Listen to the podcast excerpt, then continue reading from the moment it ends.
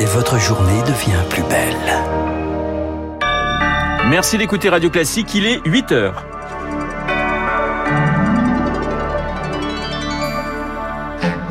La matinale de Radio Classique avec Renaud Blanc. Et je vous rappelle mon invité juste après ce journal, le grand chef multi-étoilé Yannick Aleno. Voici les titres de ce journal. Limiter la déferlante Omicron, dresser des digues plus vite que prévu. Le gouvernement accélère face à ce variant plus contagieux. Il représente désormais 20% des nouveaux cas en France.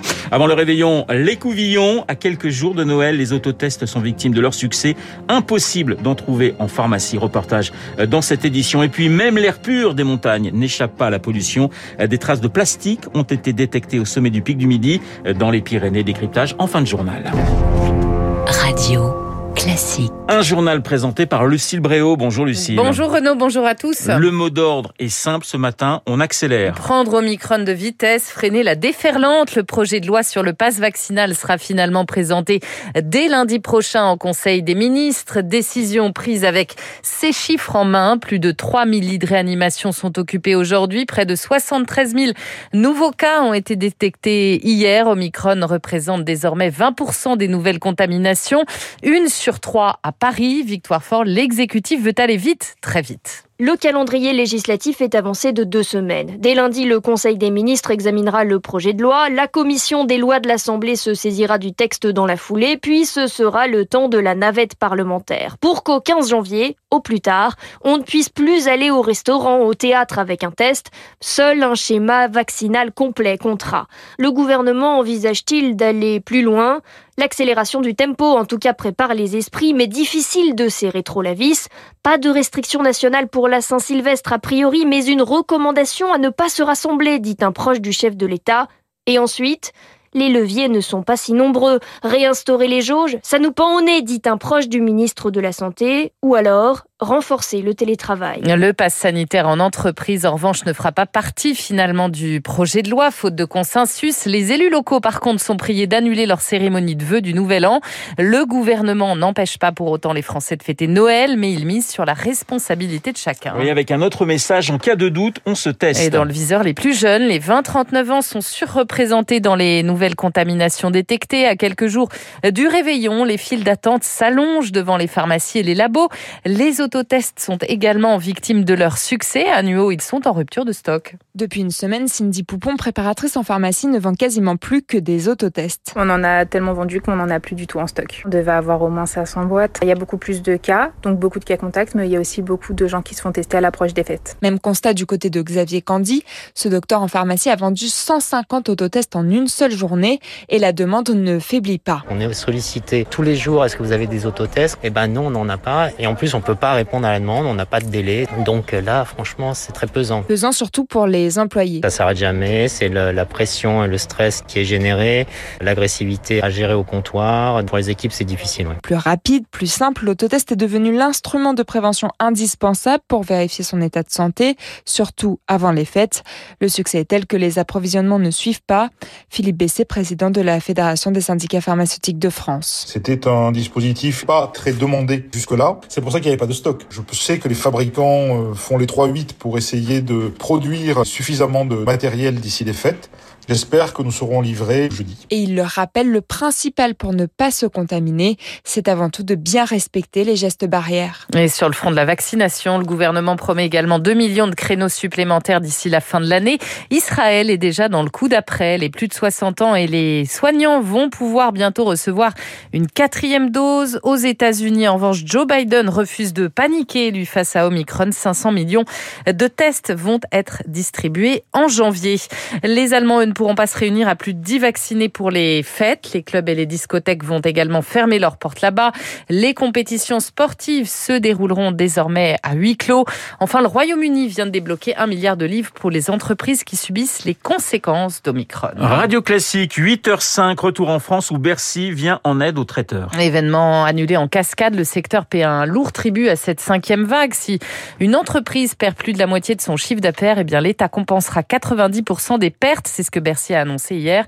Bernard Cabiron est le vice-président des traiteurs de France. Pour lui, c'est un premier pas. La situation euh, psychologiquement est très dure. Tous ces mois de fermeture et les mois médiocres de juin et juillet euh, nous ont mis en situation de fragilité extrême. Et euh, bon, aujourd'hui, les mesures euh, sont vraiment un palliatif. Pour l'événementiel, le mois de décembre, la crise vient de commencer à peine.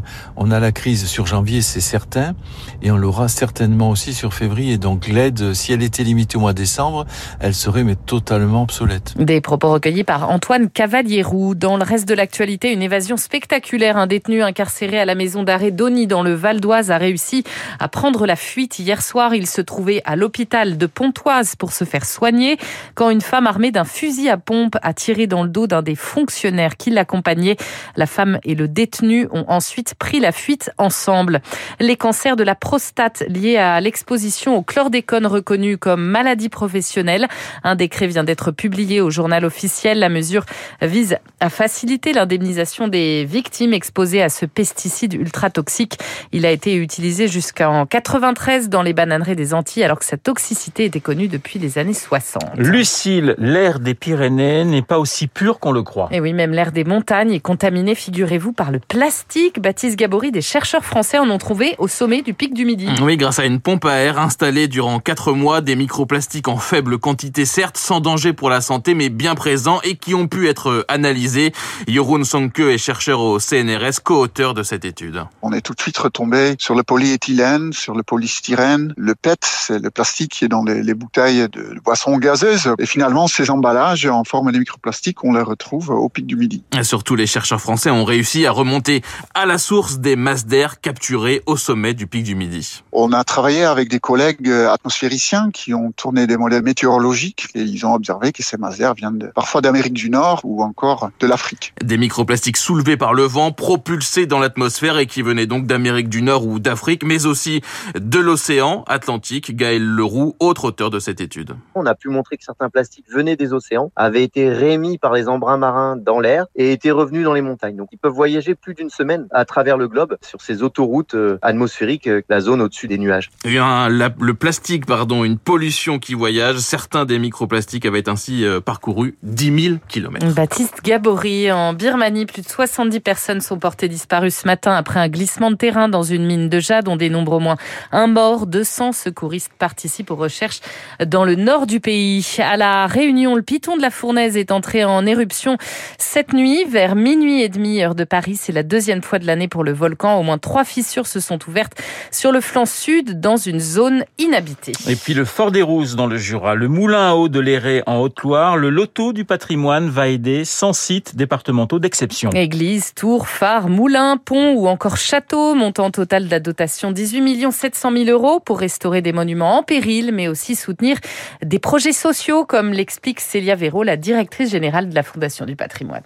Le manoir de la Renolière en Mayenne, c'est un manoir du XVIIIe siècle qui est la propriété d'une famille, donc euh, des propriétaires privés, qui ont de nombreux enfants. Ils vont ouvrir dans l'une des ailes un accueil pour euh, adultes handicapés. C'est un projet social privé. Sans cette aide, le projet ne pourrait pas se faire du tout. On est très heureux avec le loto du patrimoine d'apporter toutes ces bonnes nouvelles en cette période de Noël. Mais les Pères Noël, euh, ce sont toutes les personnes qui ont participé au loto patrimoine et aussi tous les donneurs. Parce que derrière ces sites que l'on aide aujourd'hui, nous en avons plus de 2900 sur notre site internet qui attendent des dons. Donc euh, tout le monde peut participer. Et pour faire un don et participer au prochain loto du patrimoine, rendez-vous sur le site fondation-patrimoine.org. Merci Lucille. Lucille Bréau pour le journal de 8 heures. Il est un patrimoine à lui seul. Guillaume Tabar dans un instant, son édito politique. Et puis mon invité, le chef multi-étoilé Yannick